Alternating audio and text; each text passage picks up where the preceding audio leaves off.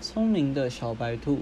有一天，小白兔、小灰猴、小黑羊在山上玩，忽然他们发现有只狐狸在偷鸡妈妈家的鸡蛋。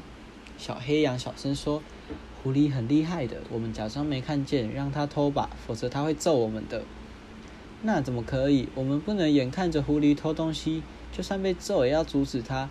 小灰猴说完，就勇敢地冲过去，生气地对狐狸说：“臭狐狸，你怎么偷别人家的东西？快把鸡蛋放下！”狐狸看了看周围，没什么大人，上前一把提起小灰猴，凶狠地说：“臭小子，不要命了！该关本大爷的事，今天就让你尝尝我的厉害！”说着，狐狸就揍起了小灰猴。小灰猴疼得哇哇叫，没多大一会儿就被揍得鼻青脸肿。小黑羊吓哭了，可是他又不知道怎么办好。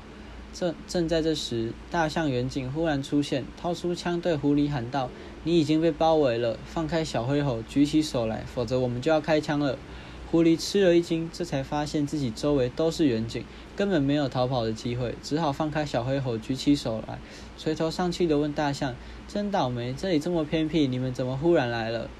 是小白兔给我们打了电话，说你不但偷东西，还欺负小灰猴。我们立马就赶了过来，没想到吧？你会栽在小白兔手里。大象远景说着，上前给狐狸戴了手铐。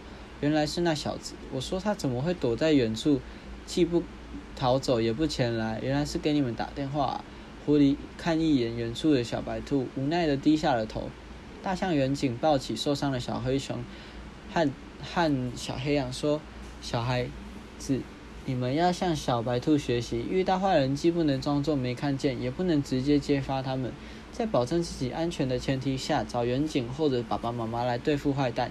今天真危险，狐狸心狠手辣，什么事都干得出来。上次就杀了一只小刺猬，刺猬妈妈伤心死了。你们一定要记住这个教训，保护好自己，不要让爸爸妈妈担心。小灰猴和小黑羊点了点头，对自己刚才的行为都很后悔。